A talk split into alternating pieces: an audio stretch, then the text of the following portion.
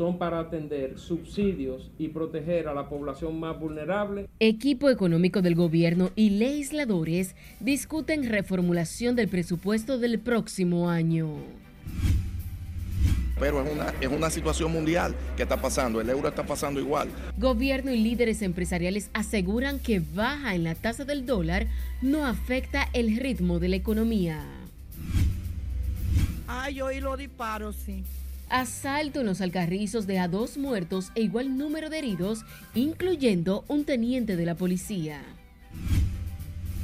Sobre las circunstancias en que falleció nuestro hijo, tenemos muchas interrogantes.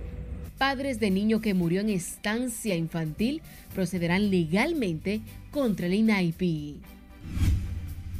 Tiene despertar esporádico y obedece comandos. Niña que cayó de cuarto piso en casa de acogida de Conani sigue en estado delicado. Ministro de Defensa designa un coronel al frente del Cuerpo Especializado de Seguridad Aeroportuaria. Y espero este tribunal que haga lo correcto que tiene que ser. Juezas deciden el próximo jueves si envían a juicio de fondo a imputados en el caso ONSA. Yo trabajaba en una banca, pero lo tuve que dejar para atenderlo a él. Y pacientes de cáncer piden al gobierno ampliar los programas de atención y asistencia médica.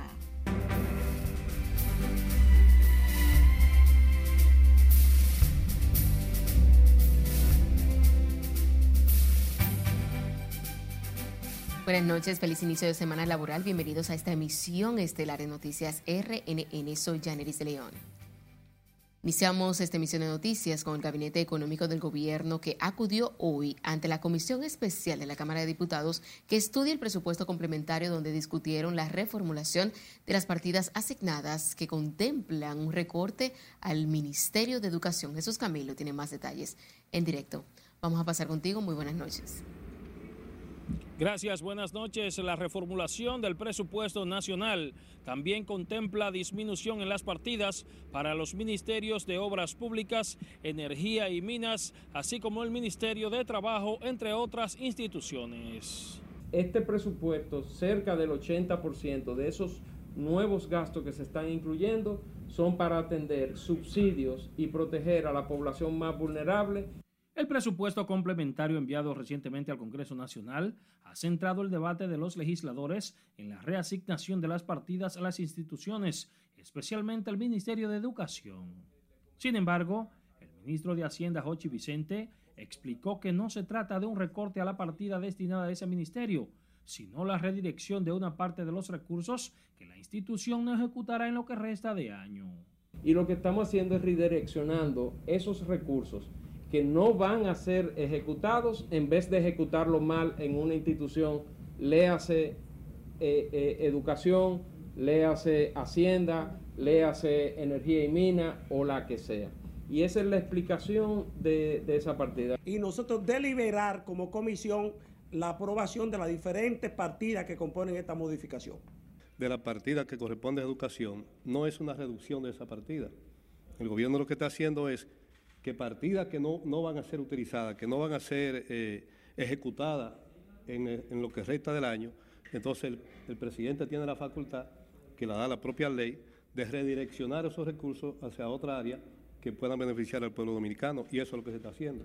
En tanto, diputados de distintas bancadas cuestionaron la reasignación presupuestaria, especialmente en educación, tras señalar que existen carencias en el sistema que deben ser priorizadas. También entendemos que eso, eh, la, el artículo 63 de la Constitución prohíbe que los presupuestos suplementarios eh, reduzcan eh, el porcentaje de, de, dinero a lo que son esos reglones, que es educación superior y la educación eh, dominicana. Es injustificable que se quieran destinar 4.250 millones de pesos que serán retirados o disminuidos al presupuesto de educación para distribuirlos en diferentes instituciones que, que entendemos que si bien eh, requieren algún tipo de apoyo presupuestario, pero no puede ser a costa de que la educación media, la educación básica del país, pues sufra una disminución de presupuesto. Y ahí hay 4 mil millones de pesos que están siendo eh, apropiados de educación para otras eh, áreas y eso claramente entra en contradicción con la Constitución de la República. Por lo tanto, vemos muy difícil que podamos votar a favor de este eh, presupuesto. En tanto, fueron aumentadas las partidas para la ejecución presupuestaria 2023 a los Ministerios de la Mujer, Deporte, Juventud y Turismo. Analizada la pieza será el próximo miércoles cuando el equipo económico del gobierno volverá a reunirse con legisladores a fin de dar a conocer detalles oficiales en torno al presupuesto nacional del Estado. Es lo que tengo hasta el momento. Paso ahora contigo al set de noticias. Le agradecemos, Camilo. Funcionarios y líderes empresariales aseguran que la apreciación del peso dominicano con relación al dólar americano no ha impactado negativamente en la economía, debido a la efectiva política monetaria implementadas por el gobierno a través del Banco Central. Ana Luisa Peguero con más. El Banco Central está tomando y los reguladores están tomando la medida correcta. El administrador del Banco de Reservas, Samuel Pereira, afirmó que pese a la baja del dólar, la estabilidad económica ha mantenido su ritmo, producto de las políticas que implementa el Banco Central. Hay sectores como son la zona franca, el turismo, que pudieran, lo que son generadores de divisas, que les puede afectar eh, lo que tiene que ver la apreciación del peso, pero es una, es una situación mundial que está pasando, el euro está pasando igual, hemos visto que el euro ha caído por debajo del dólar, eh, una, una, una baja en más de, de 10 años que, que no aparecía esa situación. De su lado, el presidente del Consejo Nacional de la Empresa Privada, Pedro Brache, entiende que, aunque hay sectores que se ven afectados, la situación no ha impactado el aparato productivo nacional. Bueno, la baja del dólar obviamente eh, ayuda a aquellos que importan materia prima a República Dominicana y ha sido también una causa por la que la inflación no ha sido más alta y por lo que los combustibles no han subido más. Entonces hay que buscar un equilibrio. Yo creo que ya está llegando un punto donde puede empezar a afectar los sectores exportadores. Mientras que el ministro de Industria, Comercio y MIPIMES, Victorito Bisonó, resalta la aceleración de la economía del país en medio de la inestabilidad económica mundial. Si nosotros vamos a la TCS para darle un marco de referencia, que es quien paga los impuestos formales, los empleos han crecido. Si nosotros vemos los análisis del Fondo Monetario, del Banco Mundial o de los bancos internacionales, hablan del milagro de República Dominicana a pesar de la crisis. Entonces lo que hay que ser optimista. Lo que hay que ser es proactivo. Los funcionarios y empresarios se expresaron sobre el tema al participar de la exposición comercial multisectorial HUD Cámara Santo Domingo 2022 la plataforma comercial que va dirigida al empresariado dominicano y que busca más oportunidades en un mercado cada vez más digital. Ana Luisa Peguero, RNN. El ministro de la Presidencia, Joel Santos, afirmó que las medidas restrictivas y expansivas del Banco Central y su Junta Monetaria ha permitido una estabilidad financiera que proyectan una sustanciosa reducción de la inflación a partir del próximo mes. Nelson Mateo con los detalles. Eso es un proceso normal que se hace todos los años. El ministro de la Presidencia hizo una radiografía de la economía y las medidas tomadas por el gobierno. Tanto el gobierno con su política fiscal, con una combinación de políticas monetarias acertadas del Banco Central, donde ha sabido utilizar una política monetaria expansiva cuando es necesario y restrictiva cuando también lo ameritan, como el caso actual, para mantener una estabilidad en los precios, porque República Dominicana todavía mantiene una tasa de inflación de un solo dígito, lo cual también es un, es un, ha sido un gran ejemplo para, para las economías de América Latina. Y de hecho resaltar de que en el mes de julio la inflación mensual fue de 0.5%. Todavía no han dado las cifras de agosto, pero están eh, o se espera que sean inferiores, partiendo de una inflación que llegó y alcanzó en el mes de enero de este año el 1.18%. Es decir, ha habido un proceso mediante el cual los precios han comenzado eh, o, el incremento de precios ha comenzado a ceder y a regresar a los niveles históricos que estamos acostumbrados. Dijo que a pesar de la guerra Rusia y Ucrania y la inestabilidad internacional del barril del petróleo, la combinación de una política monetaria expansiva y restrictiva han dado resultados. La República Dominicana ha sabido administrarse en situaciones complicadas, ha sabido eh, moderar su gasto, ha sabido manejar su deuda pública, ha sabido al mismo tiempo eh, darle el apoyo necesario a la población, porque han sido necesarios subsidios y programas de apoyo para que la población no se vea tan seriamente afectadas, es decir, un balance de medidas que al final de cuentas han demostrado y han dejado que la República Dominicana sea de las economías más favorecidas de América Latina. Joel Santos también defendió el recorte de los 4 mil millones de pesos a educación y otros reajustes incluidos en el presupuesto reformulado que fue enviado al Congreso. No es gastar por gastar, tiene que, tiene que se pueden dar, tiene que gastarse de acuerdo a las metas y pueden haber situaciones en las cuales, y sucede todos los años en todas las administraciones, en los cuales no necesariamente pues, puedan eh, gastarse ciertos, eh, eh, ciertas partidas por razones específicas. El coordinador del gabinete de gobierno de Abinader dijo que es la austeridad y no la incapacidad administrativa lo que ha permitido la reformulación presupuestaria. Nelson Mateo, RNN. Y sepa que miembros del Comité Político del Partido de la Liberación Dominicana calificaron como una violación y una contradicción la propuesta de modificar el presupuesto general del Estado para el año 2022 para reducir a 4.250 millones de pesos al Ministerio de Educación. Radames Camacho y Francisco Domínguez Brito explicaron que se oponen a que se reduzcan las partidas presupuestarias del 4% del PIB que se le asignan por ley al Ministerio de Educación por considerar que atentan contra los avances y mejoras a favor del estudiantado. Que en mi calidad de diputado y en mi calidad de actor fundamental, que el 4% no debe ser tocado en la modificación del presupuesto a través del presupuesto complementario. Eso es lo que quiero que me destaque, lo que he dicho, porque todo lo demás ya son discusiones que vamos a hacer en la comisión, pero esa parte tengo que hacerla doble. Así es que yo quiero pedirle al presidente Abinader que no cometa ese grave crimen contra el pueblo, que la educación de calidad es fundamental, que no hay mejor manera de distribuir las riquezas en una nación que mediante el presupuesto de la educación. Ambos hablaron previo al inicio de la reunión del Comité Político del PLD, que se reúne a puertas cerradas para pasar balance a los pasos que se han venido ejecutando de cara a la consulta ciudadana con la que buscan medir el grado de simpatía de sus aspirantes presidenciales. En medio de un asalto, fueron muertos a tiros dos hombres, entre ellos un teniente de la Policía Nacional. El hecho ha provocado consternación en el municipio de Santo Domingo Este. Lencia Alcántara nos tiene más detalles en directo. Pasamos contigo. Buenas noches. Así es, muchas gracias y buenas noches. Los hechos de violencia y criminalidad siguen llevando luto y dolor al seno de las familias dominicanas. Ay, oí los disparos, sí.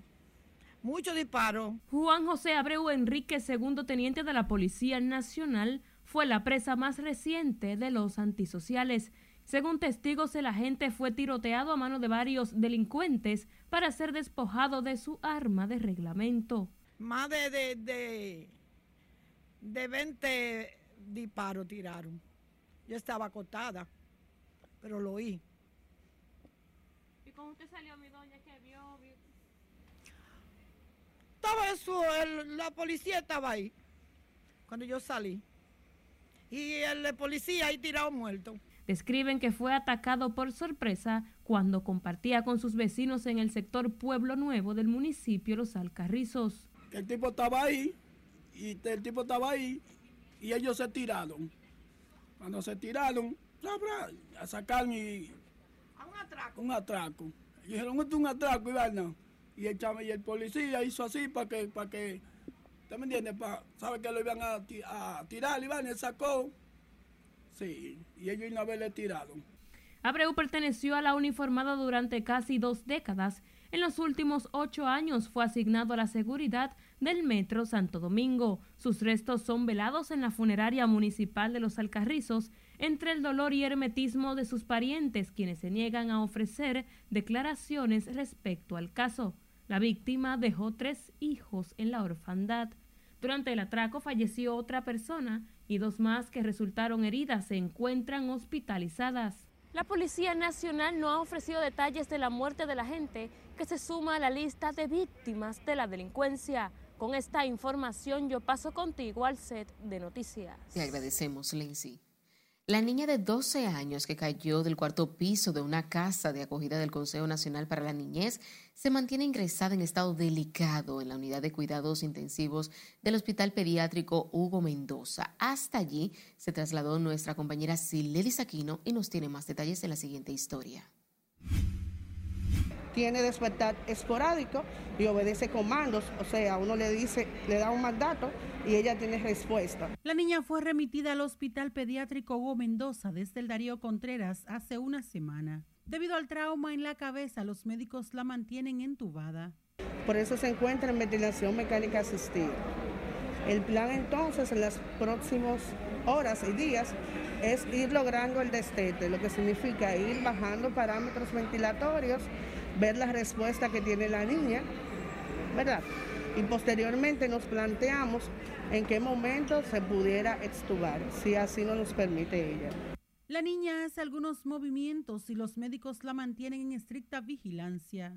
Ella tiene movilidad, obviamente, pero en este momento hemos sido nosotros los que hemos decidido mantenerla dormida para entonces iniciar prontamente lo que sería el proceso del despertar. La caída de la preadolescente desde el cuarto piso de una casa de paso de Conani y la muerte del niño Michael en una ponchera de agua en un caipi ponen ambas entidades en el ojo del huracán. Estamos en este momento en medio de reuniones todo el tiempo para poder determinar los próximos pasos a seguir para que esto salga al mejor puerto posible. Para el CONANI siempre eh, la salud, el bienestar de los niños y adolescentes va a ser la prioridad. En las afueras de Conani se observa una camioneta de la policía en aparente refuerzo de seguridad.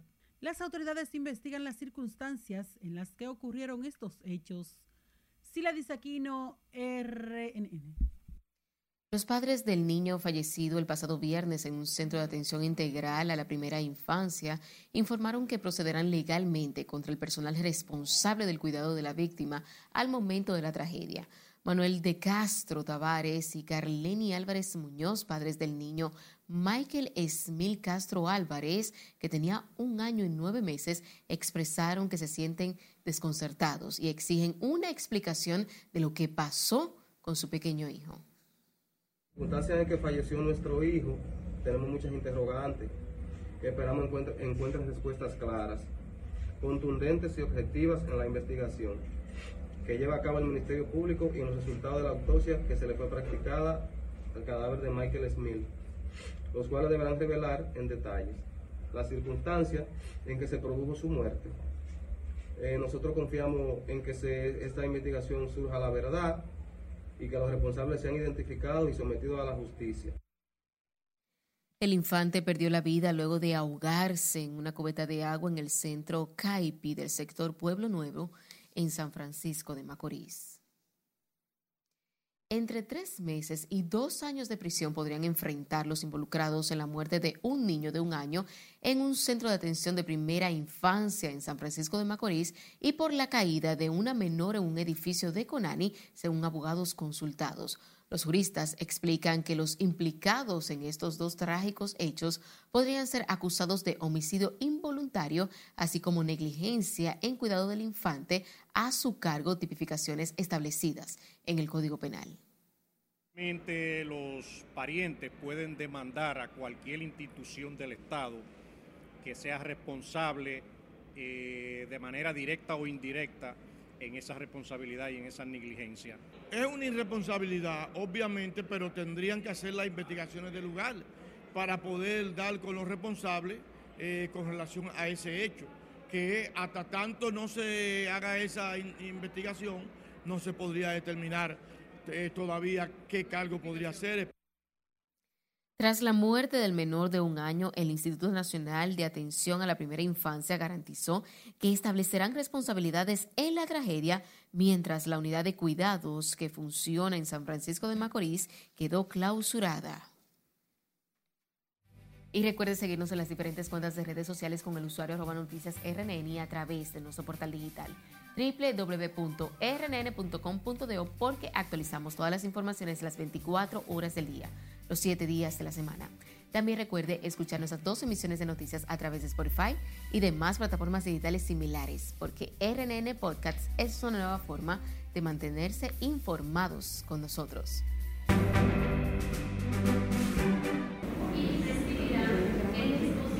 Nos vamos a nuestra primera pausa comercial de la noche. Al volver, detalles del juicio por el asesinato del catedrático Junior Ramírez, que ya está en su recta final.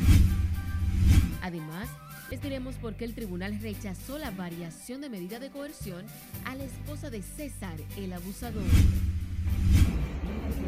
Amaneciendo me dijo una cosa la mente.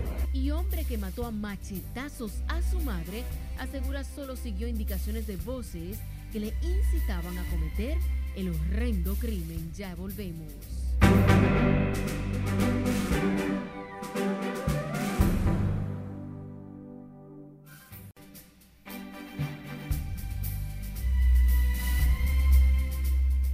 Es momento de explorar el mundo y conocer las principales noticias internacionales. Hoy damos seguimiento al aplastante rechazo a la propuesta de una nueva constitución en Chile con más del 62% de los votos. Catherine Guillén está con nosotros y nos presenta el resumen de las internacionales de RNN. Buenas noches.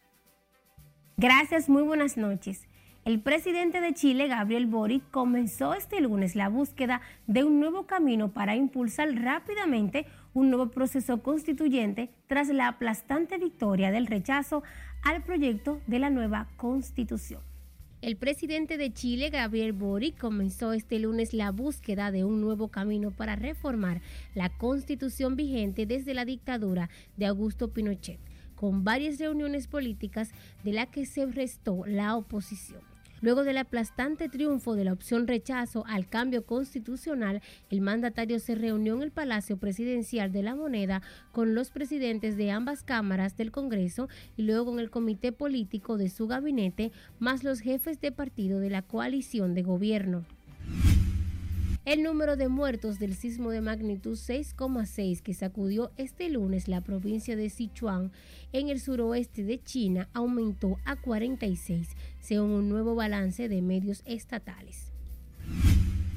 La policía canadiense dijo este lunes que ha localizado el cadáver de Damien Sanderson, de 31 años, uno de los dos sospechosos de asesinar a 10 personas y herir a otras 18 en el noroeste de Canadá.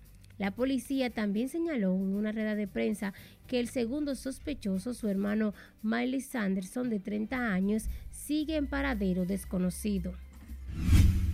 El juicio oral al que es sometida la vicepresidenta de Argentina, Cristina Fernández, por presunta corrupción durante su gobierno, entró hoy en una de sus etapas finales, la de los alegatos de las defensas, en un escenario de fuerte convulsión política.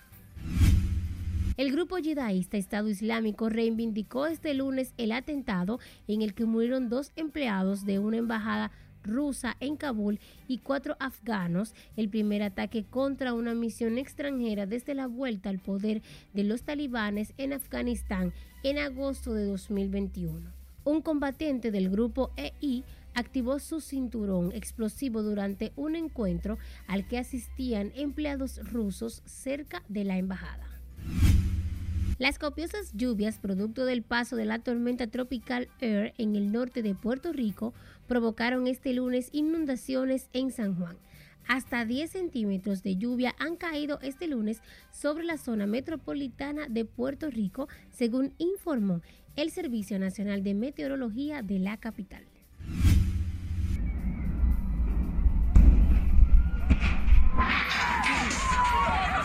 Finalizamos este recorrido internacional en la India, donde un total de 16 personas resultaron heridas tras caer una rueda giratoria en los juegos mecánicos ubicados en Moali. Un video publicado en redes sociales muestra el momento en el que la atracción del parque se desploma contra el suelo. Alrededor de 50 personas estaban a bordo de la atracción de 50 pies de altura y la mitad de ellas resultaron heridas. 16 mujeres y niños fueron hospitalizados. Hasta aquí las noticias internacionales de esta noche. Paso contigo. Gracias, Catherine. Comerciantes haitianos mantienen bloqueada la frontera entre República Dominicana y Haití en Elías Piña, lo que limita las actividades comerciales entre ambas naciones. Julio César Mateo con más.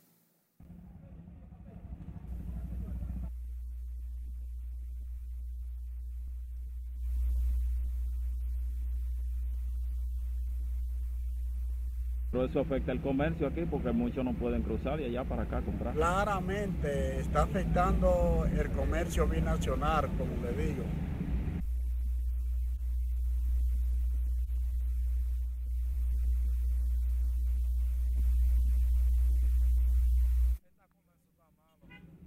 Está malo. ¿Por qué?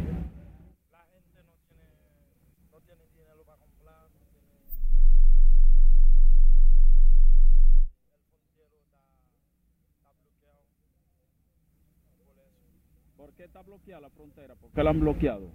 Yo no sé, yo no vivía aquí, yo no sé por qué, por qué está bloqueado. De manera extraoficial, se ha informado que el bloqueo del tránsito del lado haitiano se debe a conflictos entre comerciantes y funcionarios de aduanas del vecino país.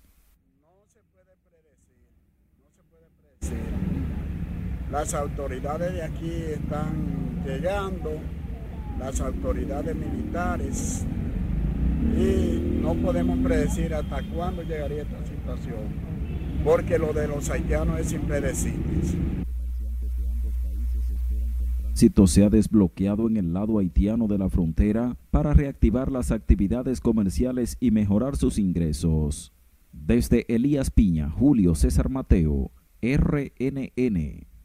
En otra información, el ministro de Defensa, Teniente General Carlos Díaz Morfa, designó al coronel piloto Flor Real Suárez Martínez como nuevo director del Cuerpo Especializado de Seguridad Aeroportuaria y de la Aviación Civil, CESAC. Suárez Martínez sustituye en el cargo al mayor general Carlos Febrillet Rodríguez, quien fue designado como nuevo comandante general de la Fuerza Aérea de República Dominicana. La misión del Cuerpo Especializado de Seguridad Aeroportuaria y de la Aviación Civil es garantizar los servicios de seguridad en los aeropuertos nacionales e internacionales.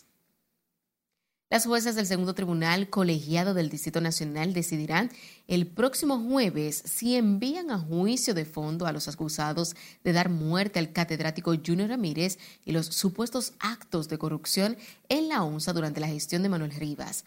Juan Francisco Herrera dio seguimiento al caso y nos tiene más detalles. Gracias, así es. Luego de las juezas escuchar al Ministerio Público y a los abogados de la defensa, se tomarán unos días para emitir la sentencia. Habiendo dado en el curso de los debates más de 30 días, el señor las magistradas Clariver Nivar Arias, Giselle Soto y Clara Sobeida Castillo tomaron la decisión luego de escuchar las conclusiones tanto de los abogados de la defensa como del Ministerio Público. El tribunal se retira a deliberar hasta el día 8 de septiembre a las 2 de la tarde, fecha para la cual quedan las partes convocadas y recibirá el dispositivo de esta decisión. Aquí no se monta un avión, estuviera aquí parado. Los imputados Argenis Contreras, José Mercado el Grande y Manuel Rivas en medio de llantos se declararon inocentes. Y espero de este tribunal que haga lo correcto que tiene que hacer, examinar toda y cada una de esas cosas procesales que fueron manipuladas por el Ministerio Público a tomar su poder. Yo soy inocente, yo, José Antonio Mercado Blanco, el grande, el que carga yo soy inocente. Yo ese señor lo conocí eh, después que estuve en la casa. Yo desconozco. Estoy aquí por mirar que cuando pasa el tiempo y la tempestad se calme, se ve, se vindicado. Muchas gracias. El Ministerio Público asegura que tiene pruebas suficientes para lograr una condena de 30 años de prisión. Argenis Contreras, todos sabemos su historia, un imputado que a pocas horas de cometer el hecho compra un vuelo de manera express, sale huyendo de la justicia, pero jamás pensó que el brazo de la justicia llegaría hasta él. Fue traído al país, fue sometido a la acción de la justicia y será condenado con la pena de 30 años que ha solicitado el Ministerio Público, al igual que todos los imputados en este proceso. Tanto la defensa como el Ministerio Público presentaron pruebas documentales y periciales con la finalidad de incidir en la decisión de las juezas en el caso. Será este jueves a las 2 de la tarde cuando darán la sentencia definitiva sobre el caso de Junior Ramírez. Vuelvo contigo al estudio. Gracias, Juan. El segundo juzgado de la instrucción del Distrito Nacional rechazó variar la medida de coerción a Marisol Mercedes Franco, esposa de César Emilio Peralta, el abusador, quien se encuentra bajo arresto domiciliario. El tribunal declinó el pedimento de los abogados de Marisol, apresada en noviembre del año 2020, quienes buscaban una variación de la medida por garantía económica, impedimento de salida y presentación periódica. El tribunal manifestó que la petición fue negada por considerar que no ha variado los aprestos que dieron origen al arresto de la imputada. Félix Núñez, quien mató a su madre Luz María González Núñez, de 88 años, en el municipio de San Francisco de Macorís, aseguró que cometió el terrible hecho porque unas voces le indicaron que se levantara de su cama y agrediera a todo el que estaba en su alrededor. El victimario residente en Guamita del distrito La Jaya, además hirió a, un, a machetazos a su sobrino y a su hermano inválido amaneciendo me dijo una cosa a mente, a este y a este, yo no, yo dije que no. Entonces me dijo, no te cepilles, no te cepilles. Tírate el suelo de barriga, ¿eh? tírate el suelo, pon la mano ahí, coge el cuchillo, coge el colín. Y me dijo que hiciera una cosa. ¿Quién fue que le dijo que hiciera eso? Pero eso era de que Dios. Según un hermano de Félix, que también fue ingresado al hospital San Vicente de Paúl luego de recibir múltiples heridas, el agresor es reincidente en estos casos debido a que es alcohólico y presenta ataques de ira. Ahora nos vamos a Santiago, donde la Asociación Dominicana de Profesores denuncia que existen serias dificultades para iniciar el año escolar este 19 de septiembre, fecha que ha convocado el Ministerio de Educación. Junior Marte nos cuenta más.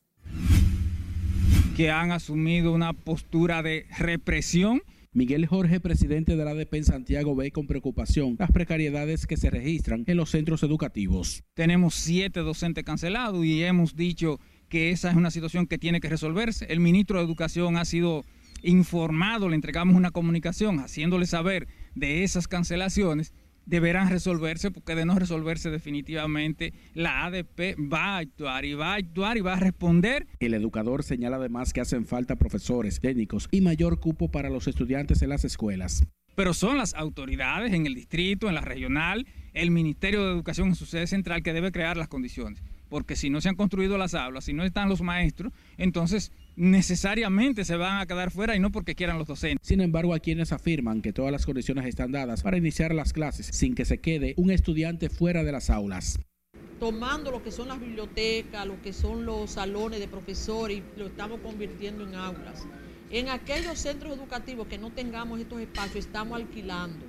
Estamos alquilando los centros privados que han cerrado Aquí en el centro estamos preparando todo, todos los maestros se han integrado ya a trabajar con lo que es la jornada de preparación para el inicio del año escolar. Abrir nuevas secciones conlleva más personal eh, docente y que también ese personal docente debe ser eh, repuesto. El Ministerio de Educación convocó para el 19 de septiembre a los más de 2 millones de estudiantes del sector público a iniciar el año escolar 2022-2023. El MINER trabaja en higienizar las aulas en busca de prevenir enfermedades como dengue, coronavirus, leptopirosis y otras. En Santiago, Junior Marte, RNN. ¿Cómo es posible que tú repites a Ramón Albuquerque? Nos vamos a otra pausa comercial. Cuando estemos de retorno, les contamos qué dicen los PRMistas sobre la nueva directiva del partido. Además, continúan las quejas en Cancino por problemáticas en este sector. Yo trabajaba en una banca, pero lo tuve que dejar para atenderlo a él. Y no se pierda la primera entrega de nuestro reportaje especial sobre los hospitales públicos en controversia ante una posible privatización con nuestra periodista Siledis Aquino. Esta es la emisión estelar de Noticias RNN. No le cambie.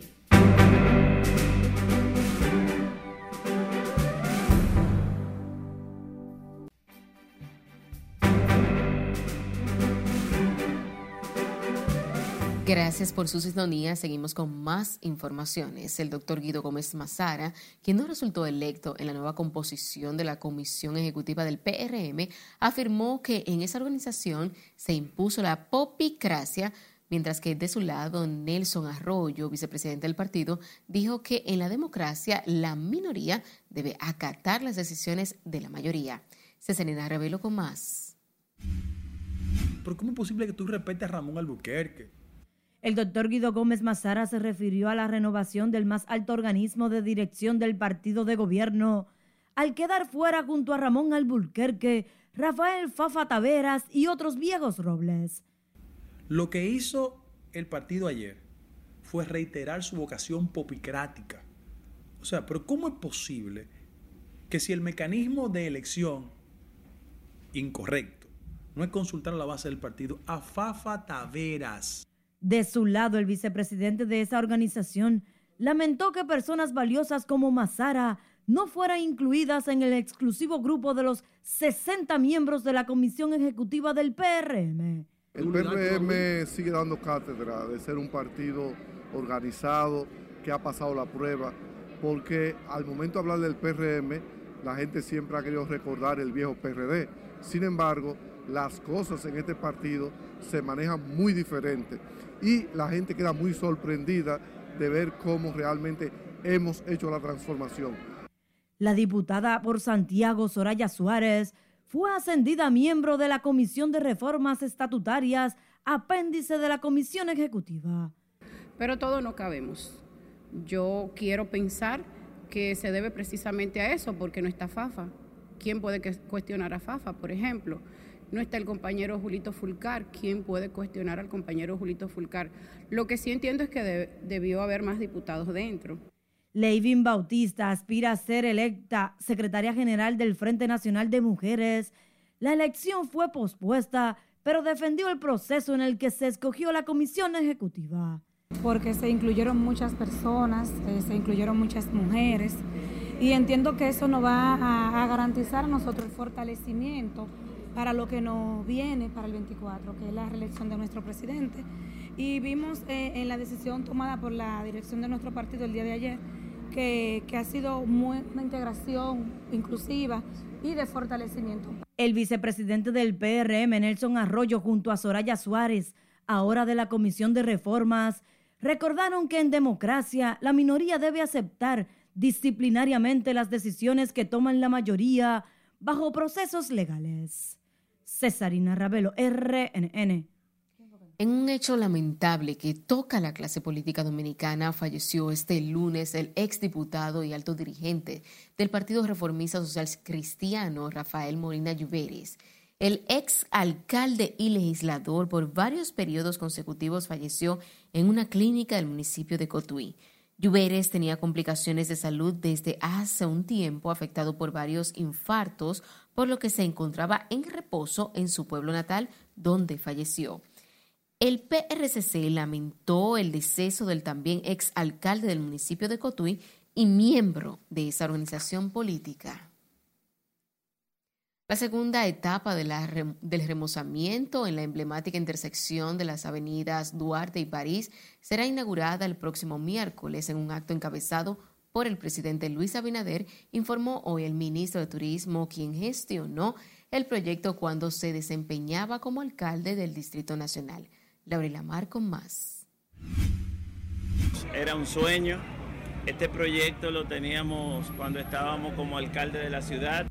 La extensión complementaria del paseo comercial de la Avenida Duarte, cuyo costo supera los 200 millones de pesos, incluye la reorganización del tránsito vehicular, un nuevo arbolado e iluminación, infraestructura de alcantarillado y señalización, así como un nuevo mobiliario urbano. También el cambio, la visión urbanística que teníamos en ese momento, cómo convertir un lugar que era el referente de caos, desorden y suciedad en nuestro país en un lugar de orden, reorganización y emprendimiento.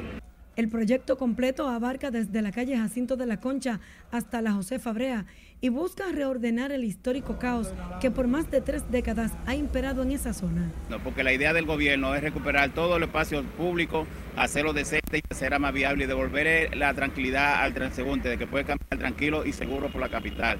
Sin embargo, no se tienen detalles de cuándo iniciarán los trabajos para la tercera etapa, que incluyen otras vías de la zona donde aún permanecen casetas que obstruyen el paso en las aceras y las rutas, dificultando el libre desplazamiento de vehículos y transeúntes.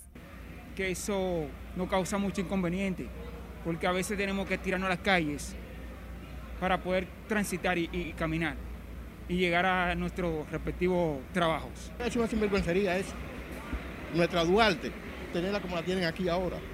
Una sinvergüencería. Con la inauguración de estas dos etapas a cargo de la Fundación Acción Emprende y Transforma, se consolida la visión urbana de convertir esta avenida y sus entornos en un espacio comercial organizado que impactará a usuarios y vendedores. Laurila Mar, RNN. Más temprano, residentes en Cancino Adentro protestaron en demanda de obras para el desarrollo de la comunidad como construcción de escuelas, agua potable y calles. Los comunitarios también demandaron de las autoridades sacar a los extranjeros ilegales que hay en zonas que ocupan la construcción, como fue el caso reciente de la escuela. Necesitamos una rápida intervención por parte del ayuntamiento. El alcalde, el síndico Manuel Jiménez, se ha olvidado de Cancino adentro. Las autoridades que pertenecen a nuestro sector nos han olvidado completamente. Nuestro play está en una plena destrucción, deteriorado totalmente. Necesitamos pintura, necesitamos que las luces la pongan.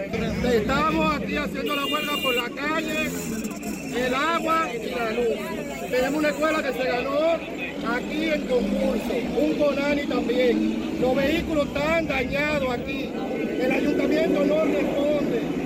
Ya que los ingenieros de dicha obra que han realizado han dejado sin efecto varias calles como son calle Los Suaperos, calle 16 de agosto y ciertas calles han quedado destruidas por la realización.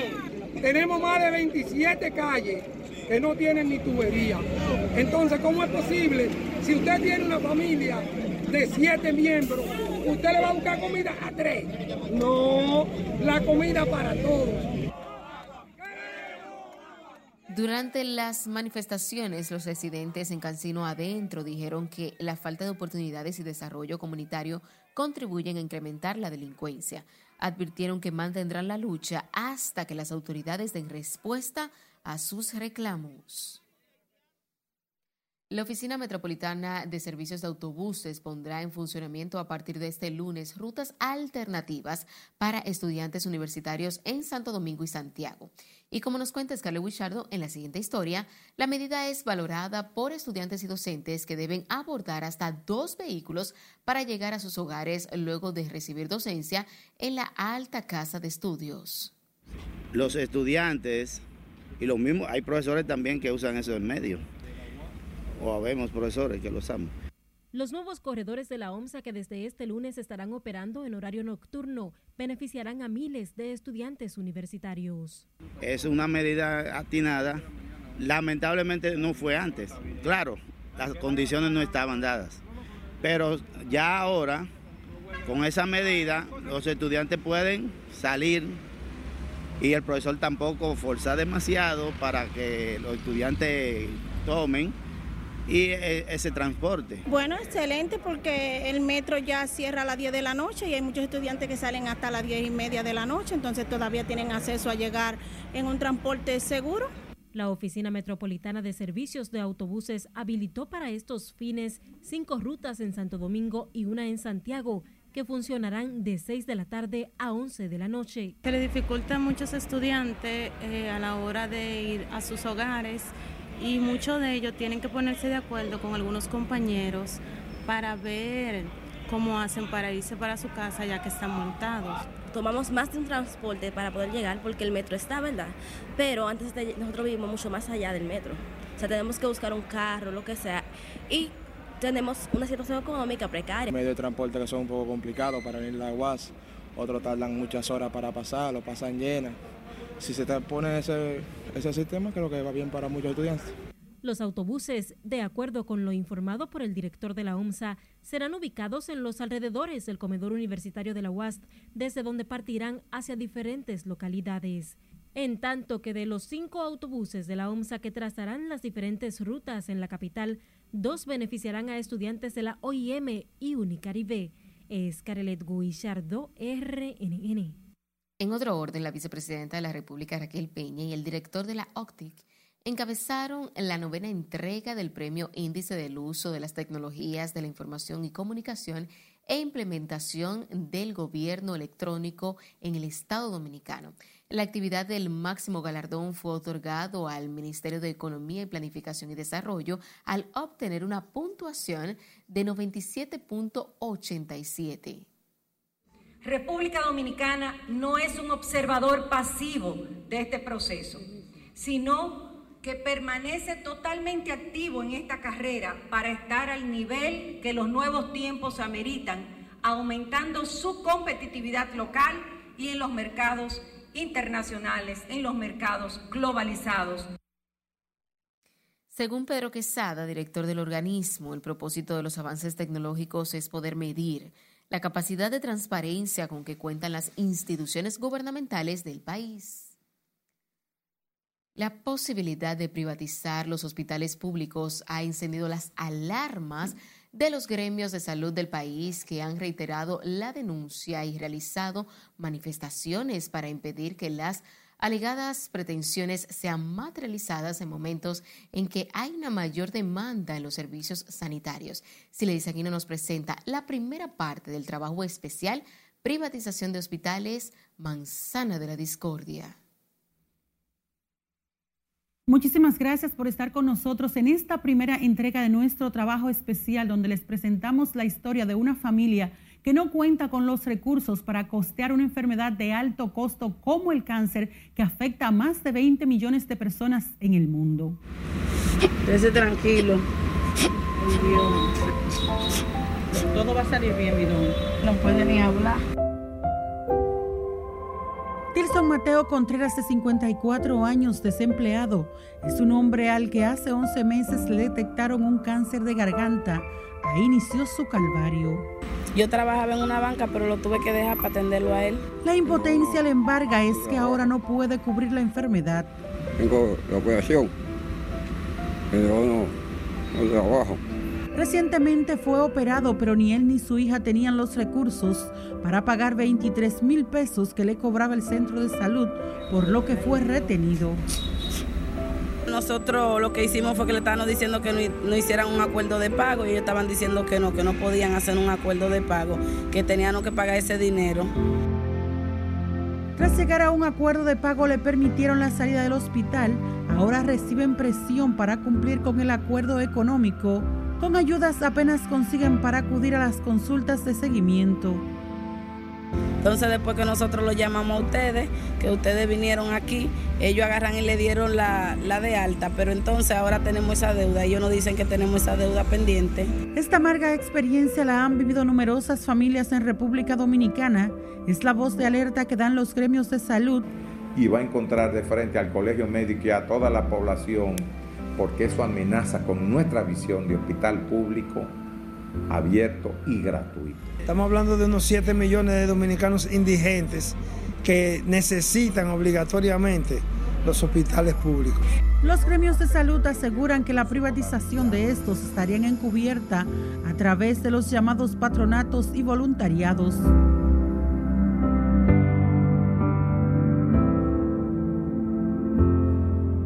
En República Dominicana muchas personas han tenido que recurrir a préstamos e hipotecar sus propiedades para poder cubrir enfermedades, pero más adelante en nuestra próxima entrega les contaremos más sobre este tema. Vuelvo contigo. Nos vamos a nuestro último corte de la noche. Al regresar, sabrá cuáles túneles y elevados permanecerán cerrados. Además, habilitan nuevas rutas en los aeropuertos. Y todos los detalles del concierto de Rosalía y su tour Motomami. Le cambie que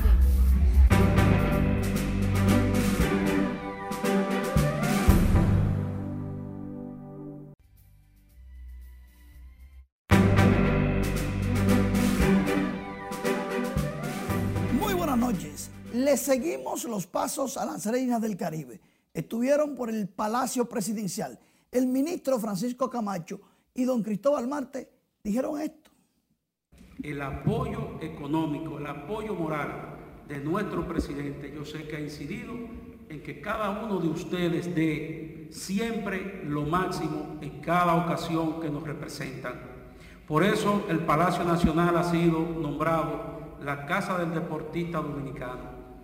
Se hace todo lo que se puede hacer y algo más con lo que hay disponible. Presidente, siga su apoyo al deporte. Estamos muy agradecidos. Y... Las reinas del Caribe fueron a llevarle la medalla de oro obtenida en México al presidente Luis Abinader. Incluso, después de enseñarle las de ellas, le pusieron una al presidente, como debe ser, porque el apoyo ha sido sostenido. Pero ahora vamos a escuchar al director técnico o coach de la Reina del Caribe luego de su segunda victoria en el Palacio del Voleibol. Estamos contentos por la victoria, felicitar al equipo de México por, su juego. Eh, sabemos que estamos en etapas diferentes de preparación, nosotros estamos con miras a un campeonato mundial, México está en un proceso de avance de las jóvenes, trajeron muchas jugadoras jóvenes, algunas jugadoras importantes están doloridas un poco, un poco lesionadas y tuvo la oportunidad de poner jugadoras jóvenes a jugar. Entonces eh, nos dio también la oportunidad de poder rotar el equipo y tenerlas todas prácticamente en ritmo de juego para lo que quede del torneo. Las reinas del Caribe reciben, aunque hoy fueron pocos fanáticos, el himno nacional a capa y espada, en voz de los fanáticos. Y luego derrotaron a México 3-0. En una hora y diez minutos salieron de las mexicanas las mejores anotadoras. John Kaira Peña Isabel con 14 puntos. Madeline Guillén 11. 13 para Brayelin Martínez y 10 para Gaila González. Claudia Ríos fue la mejor por las mexicanas con 7 puntos. Este martes, plato fuerte. Puerto Rico contra República Dominicana a tercera hora. Hablando de Puerto Rico, derrotó a Estados Unidos 3-1 siendo Brittany Abercrombie con 18 puntos la mejor por las boricuas y con 17 Karina Ocasio. Puerto Rico vino con su equipazo. Estados Unidos enfrenta a Canadá a las 5 de la tarde de este martes. Y a primera hora de este lunes, Cuba derrotó a México. No, Cuba derrotó a Canadá. Se enfrenta contra México este martes. Madame Cese, 13 puntos. Claudia Tarín, 13 puntos. Las cubanas marcaron el paso en esta vuelta. Por otro lado, en las grandes ligas, Teóscar Hernández, patazo grande, largo, inmenso para Centerfield, la bola. Cayó en el morro de Montecristi, tablazo de Teóscar Hernández, el número 20 de la campaña Toronto en el juego 1. Le ganó a Baltimore 7 por 4. También ganó el juego número 2 de doble cartelera. Toronto luchando por alcanzar a los Yankees. Hablando de los Yankees, Gary Sánchez le conectó cuadrangular, su número 14, pero los Yankees ganaron cinco carreras por dos a los mellizos de Minnesota en el Yankee Stadium. ¿Saben por qué? Porque el verdugazo de Aaron Judge, luego de ese palo de Gary Sánchez, conectó uno que todavía no ha caído. El cuadrangular de Aaron George fue el número 54. Se lo enseño en breve porque Franchi Cordero se lesionó en Tampa Bay. Alguien dirá que se confundió en, en tratar de atrapar la bola. Para mí fue un toreo. Ya usted sabe que va contra la pared. ¿Por qué pone el pie, pone el cuerpo? Por eso se lo enseñan desde muchachito. Pero bien. Y aquí está el palo de Aaron Judge, el 54, a 7, a 7, a 6 de los 60 míticos, pero a 7 del récord de Roger Maris. Cuando Roger Maris implantó el récord de los Yankees con 61, llevaba en este momento de juegos jugados 53, lo que quiere decir que Aaron George tiene el carril de adentro para empatar y superar a Roger Maris. Es una marca que está ahí desde los años 60. Ya tú puedes ver lo importante que es para los Yankees, su fanaticada y Aaron George, por lo menos empatarlo. Inclusive era la marca que todo el mundo veía como inalcanzable hasta que Sammy Sosa y Barry Bonds lo lograron. Ay, mamá, güey. Muchísimas gracias por esa información valiosa.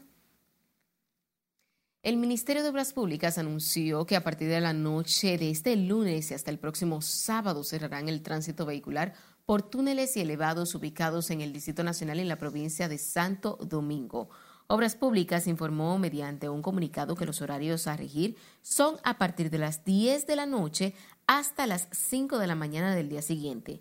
Los trabajos a realizar consisten en recogida de desechos sólidos, barrido y recogida de agregados, control de maleza, limpieza general del entorno y de drenaje, entre otros. La directora de comunicaciones de la Defensa Civil, Bianca Meli Alcántara informó que fueron rescatados sanos y salvos todos los bañistas que se encontraban en el río Juanajuma del Caimito entre Jarabacoa y Santiago cuando experimentaron una repentina crecida. Asimismo, precisó que de las personas atrapadas, solo una resultó con golpes leves y fue trasladada por la unidad del 911 al Hospital de Sabana Iglesia de esa provincia. En el video que circuló en las redes sociales fueron arrastrados por una fuerte corriente producto de una crecida. Y escuche esto, unas 23 nuevas rutas aéreas serán habilitadas este año por el Aeropuerto Internacional de las Américas, operadas por siete nuevas líneas aéreas. Así lo informó la empresa de aeropuertos dominicanos siglo XXI, destacando que estas nuevas rutas permitirán ofrecer más y mejores opciones de vuelos a todos los pasajeros nacionales y turistas de las principales ciudades de América y Europa.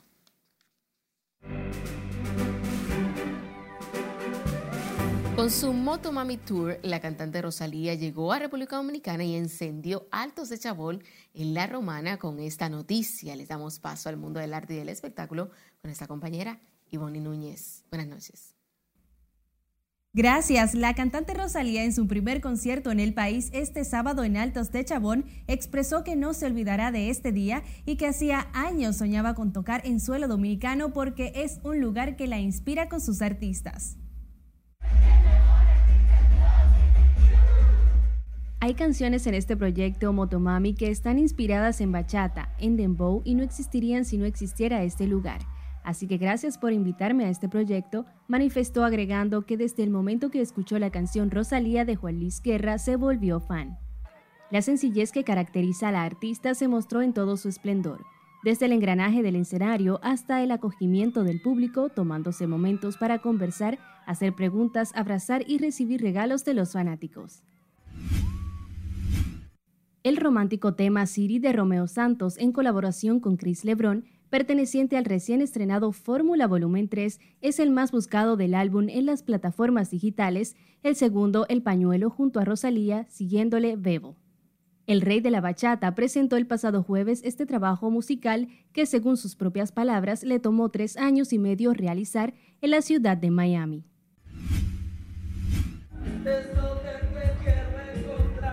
Luego de cinco años trabajando en su primera producción musical como solista, el cantante cristiano Loan Vidó logró dar a conocer su álbum Intimidad. De la producción musical se desprende el primer sencillo Intimidad, canción que revela una experiencia que marca y hace reflexionar a Loamni sobre el propósito de Dios en su vida.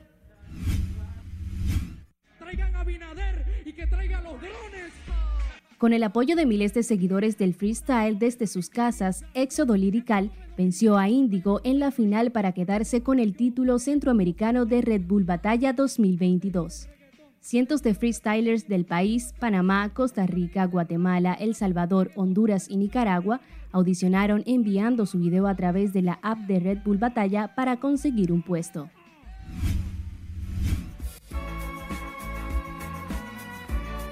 La Semana de la Moda en República Dominicana cerró con una pasarela por la que desfilaron personas en situación de vulnerabilidad que pusieron en evidencia sus capacidades para los distintos aspectos de este tipo de actividad, promoviendo la inclusión y la igualdad como derechos humanos.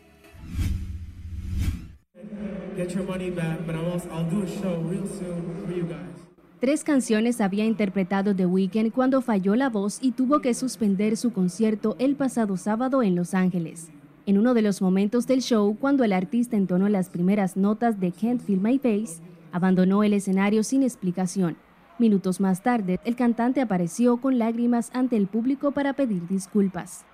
El artista explicó que notó había perdido la voz al dar un grito durante la canción, se despidió de los más de 70 mil fans que habían agotado las entradas con la promesa de devolverles el dinero y ofrecer otro concierto de las mismas características en el futuro. Es todo por RNN Diversión. Feliz resto de la noche. Gracias. Finalizamos esta emisión estelar de noticias RNN. Feliz resto de la noche.